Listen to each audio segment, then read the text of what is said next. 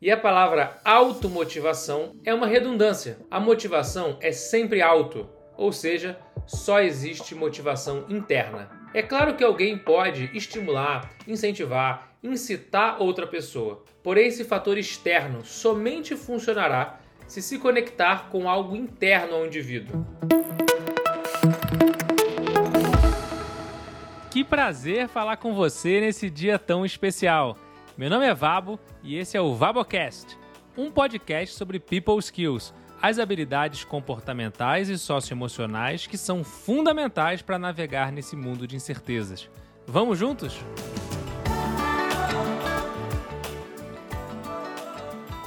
Fala galera, maravilha! Já começa o episódio de hoje com uma provocação em forma de analogia. Quantos aplicativos você usa no seu celular? Tem ideia? E se você fosse um aplicativo? A reflexão é: avalie sua trajetória até aqui como se você fosse um app. Quando foi sua última atualização? Trouxe novas funcionalidades? Corrigiu alguns bugs? Qual problema você resolve? Qual review os seus usuários deixariam?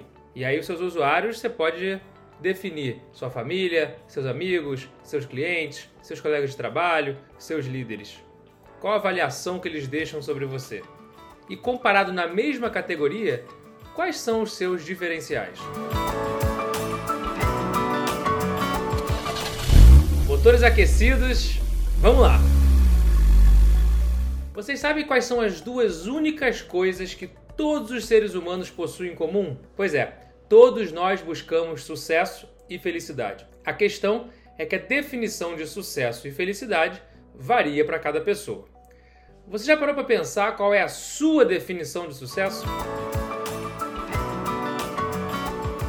Depois de mais de 10 anos em sala de aula, ao perguntar para os meus alunos, eu já ouvi várias definições que giram em torno de atingir determinados objetivos, causar impacto relevante, aproveitar os momentos, equilibrar as esferas da vida, deitar toda noite a cabeça no travesseiro com a sensação do dever cumprido. Essas são as variadas definições de sucesso que eu já ouvi. E continuando nosso questionamento que estamos fazendo alguns Vabocasts.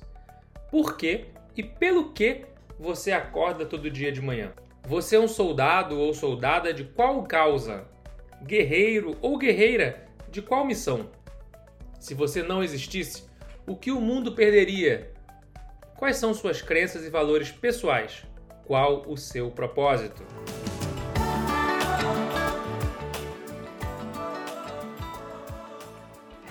Outro conceito importante é o do sonho grande. Um dos maiores empreendedores brasileiros, Jorge Paulo Lema, do 3G e da Ambev, ficou famoso por popularizar esse conceito de que devemos sempre sonhar grande, pois sonhar grande ou sonhar pequeno dá o mesmo trabalho. Então não vamos colocar limites no nosso próprio sonho, visão de futuro, macrometas para nossa vida. Ao colocar um norte desafiador, você terá uma direção clara para onde deve ir, e quaisquer obstáculos que certamente aparecerão ficarão pequenos, perto do tamanho do seu sonho. É como se você estivesse praticando salto com vara. Aí você coloca um sarrafo maior para você sempre se desafiar alguns centímetros a mais alguns projetos a mais, alguns objetivos a mais. Isso nos remete, inclusive, ao paradoxo da melhoria contínua. Como não existe perfeição, você sempre poderá e deverá melhorar em algo. Imagina que você está caminhando em direção à linha do horizonte. A cada passo que você dá, você fica mais perto do horizonte. Porém, o horizonte também se afasta um passo a mais. E assim você vai. O dia que acharmos que não temos mais o que aprender, será o início do fim, se acharmos que já chegamos ao topo da montanha, só nos resta descer. Cuidado então com as crenças limitantes, os pensamentos autossabotadores e as profecias autorrealizáveis.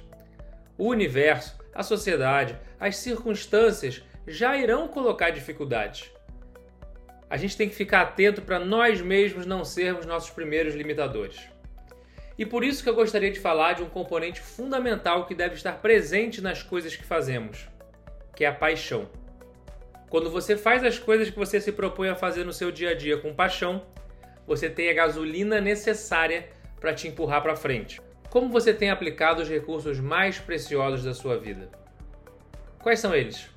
Sua saúde, seu tempo, sua atenção, sua energia, seu conhecimento e sua rede de contatos. A vida é muito curta para você desperdiçá-la em lugares ou com pessoas que não te agregam. Em outras palavras, como a vida é muito curta, você precisa fazer as coisas com tesão. Essa é a melhor motivação que você pode ter. Aliás, motivação ou automotivação? Vamos falar sobre isso. As pesquisas apontam que as pessoas já possuem em suas mentes um modelo de como funcionam, e a primeira tendência sempre é a de repelir informações externas. Dito isso, a pergunta que te faço é: essa frase que vou dizer agora é verdade ou mito? Ninguém motiva ninguém. Vou deixar 5 segundos para você refletir. Verdade ou mito?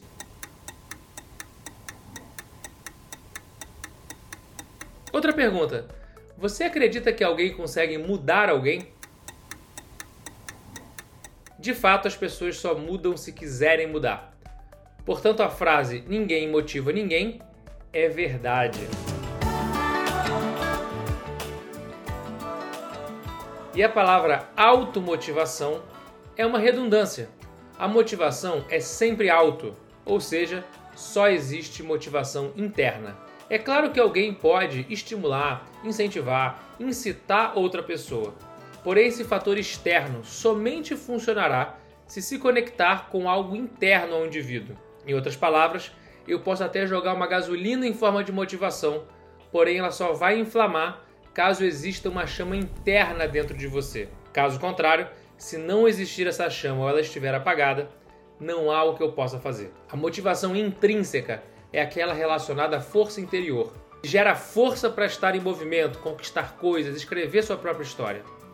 A motivação extrínseca é aquela relacionada ao ambiente, às situações e aos fatores externos.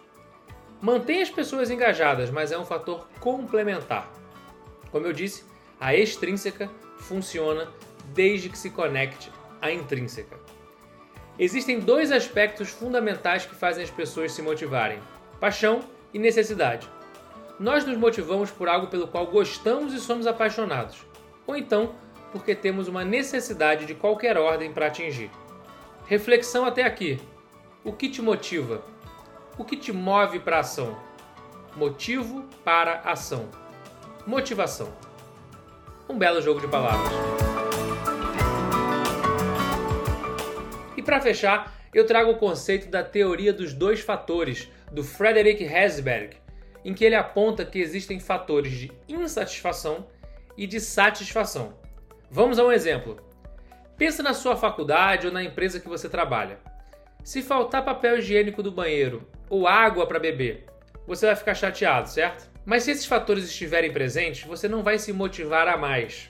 Ou seja, o papel higiênico e a água são fatores de insatisfação. Caso tenha, ok. Porém, se não tiver, o impacto é negativo. Da mesma forma, existem fatores de satisfação, que se não existirem, ok. Porém, caso tenham, você se motivaria. O Heisberg pesquisou alguns desses elementos e a pergunta que eu te faço é: e o dinheiro? Onde você classificaria? O dinheiro é um fator de satisfação ou de insatisfação? Mais 5 segundos para você pensar.